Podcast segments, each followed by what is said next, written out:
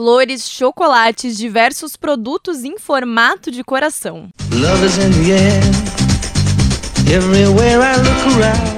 Eu sou Larissa Biscaia e neste mês de junho, o podcast Band Cidadania fala sobre relacionamentos, em alusão ao Dia dos Namorados. Este episódio será dividido em duas etapas. Na primeira parte da nossa conversa, falamos com a assessora de conteúdo do PS English, Carolina Moura Veloso, sobre o contexto da data. Já na segunda parte, a conversa é sobre o papel econômico do Dia dos Namorados no mercado das flores.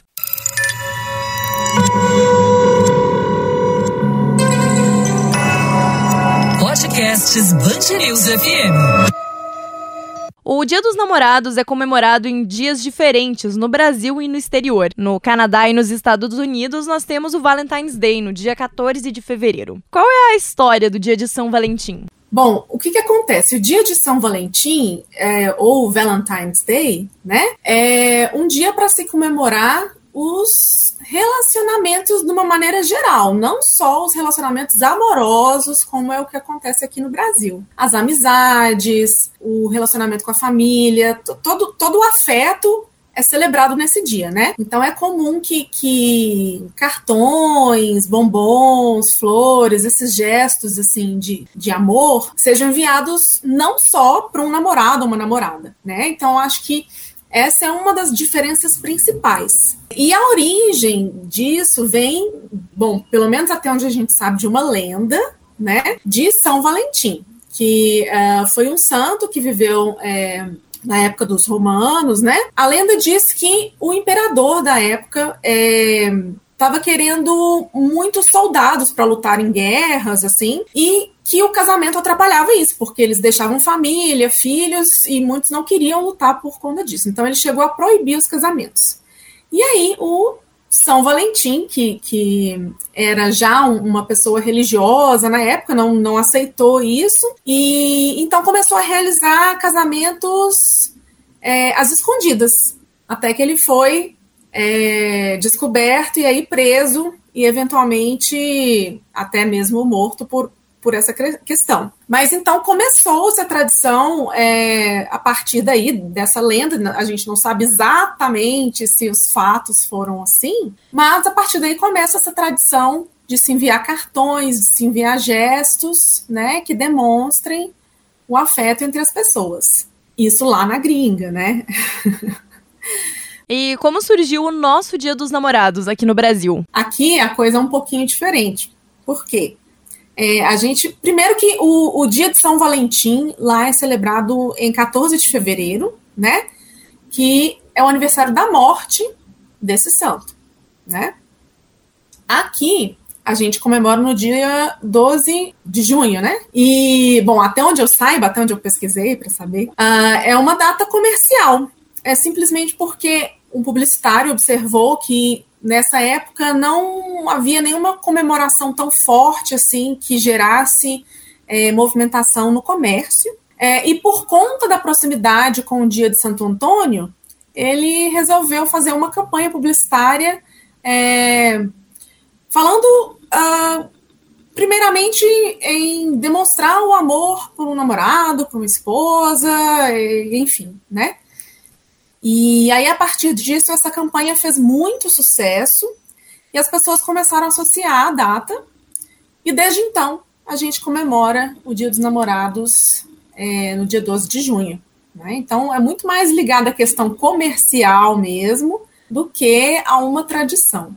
E Carolina, você trabalha com educação. Como levar o 12 de junho para além do comercial? Infelizmente, a gente não, não tem essa tradição aqui, né? Mas eu acho que nada impede também da gente transformar o nosso Dia dos Namorados em uma data para se celebrar o amor de maneira geral. Eu acho muito legal essa ideia de, de se trabalhar o amor a um amigo, a um irmão, à família, né? Então, por que não trazer essa parte boa da tradição aqui para o Brasil, né? A maneira como, por exemplo, a gente trabalha isso nas escolas que a gente atua é bem legal, né? Porque a gente tenta trazer justamente essa ideia. Algumas escolas preferem comemorar essa data no dia 14 de fevereiro e algumas escolas no dia 12 mesmo, mas sempre com essa pegada de é, fazer algo simbólico que demonstre é, o carinho, o amor, a gratidão à família, por exemplo, ou a um coleguinha de sala. Por que não? Eu acho que é uma, uma coisa bem legal para se trazer para as crianças, né? Porque hoje em dia é, é, tudo tão corrido, tudo tão digital e tal, e, e um momento para se celebrar o amor, eu acho que é bonito, né? É importante, é suave, assim, traz uma leveza, né? E vejo flores em você.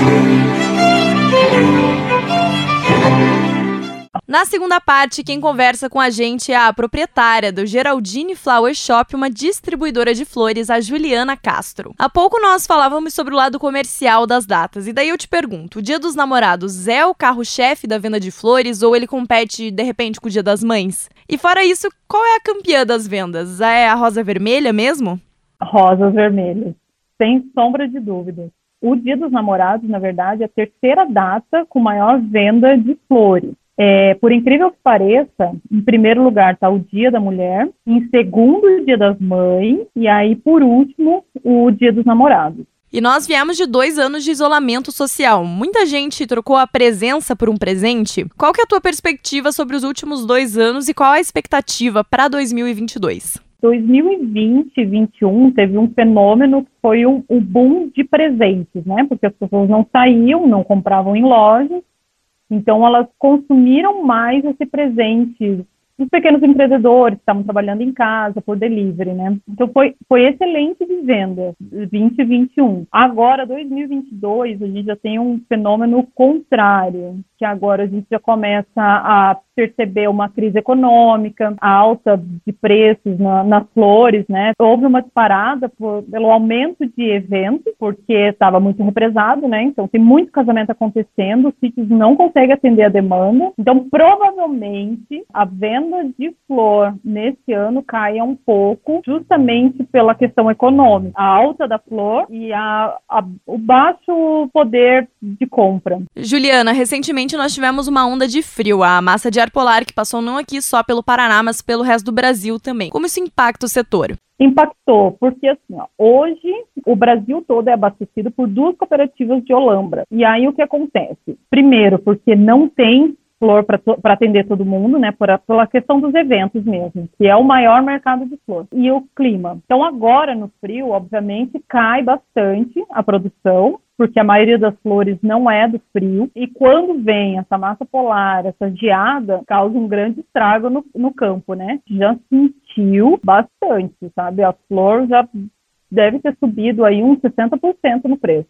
E agora, olhando para o lado mais poético da coisa, tem muita gente que pensa que flores não são bons presentes porque elas morrem. Eu já penso o contrário, é muito simbólico você dar um presente vivo para alguém. Qual que é a sua perspectiva? Quem diz que não gosta porque as flores morrem, eu acredito que está mentindo porque eu vejo isso assim no compartilhamento das emoções com clientes, com pessoas que eu presenteio, né? Muitas vezes sobra um pouquinho de flor na semana, e eu obviamente não vou vender na semana que vem, justamente porque vai estragar, e eu sempre presenteio no final de semana. Não existe uma única pessoa que não se emocione ou que fique muito grato com essas flores, porque realmente elas trazem vida para casa, né? Representa a emoção mesmo. Então, eu acredito assim, que todo mundo gosta de ganhar flores plástico não. Este foi o primeiro episódio da série de junho do podcast Band Cidadania. Ao longo das próximas semanas, vamos falar sobre as diferentes e as novas formas de relacionamentos. Eu te espero lá.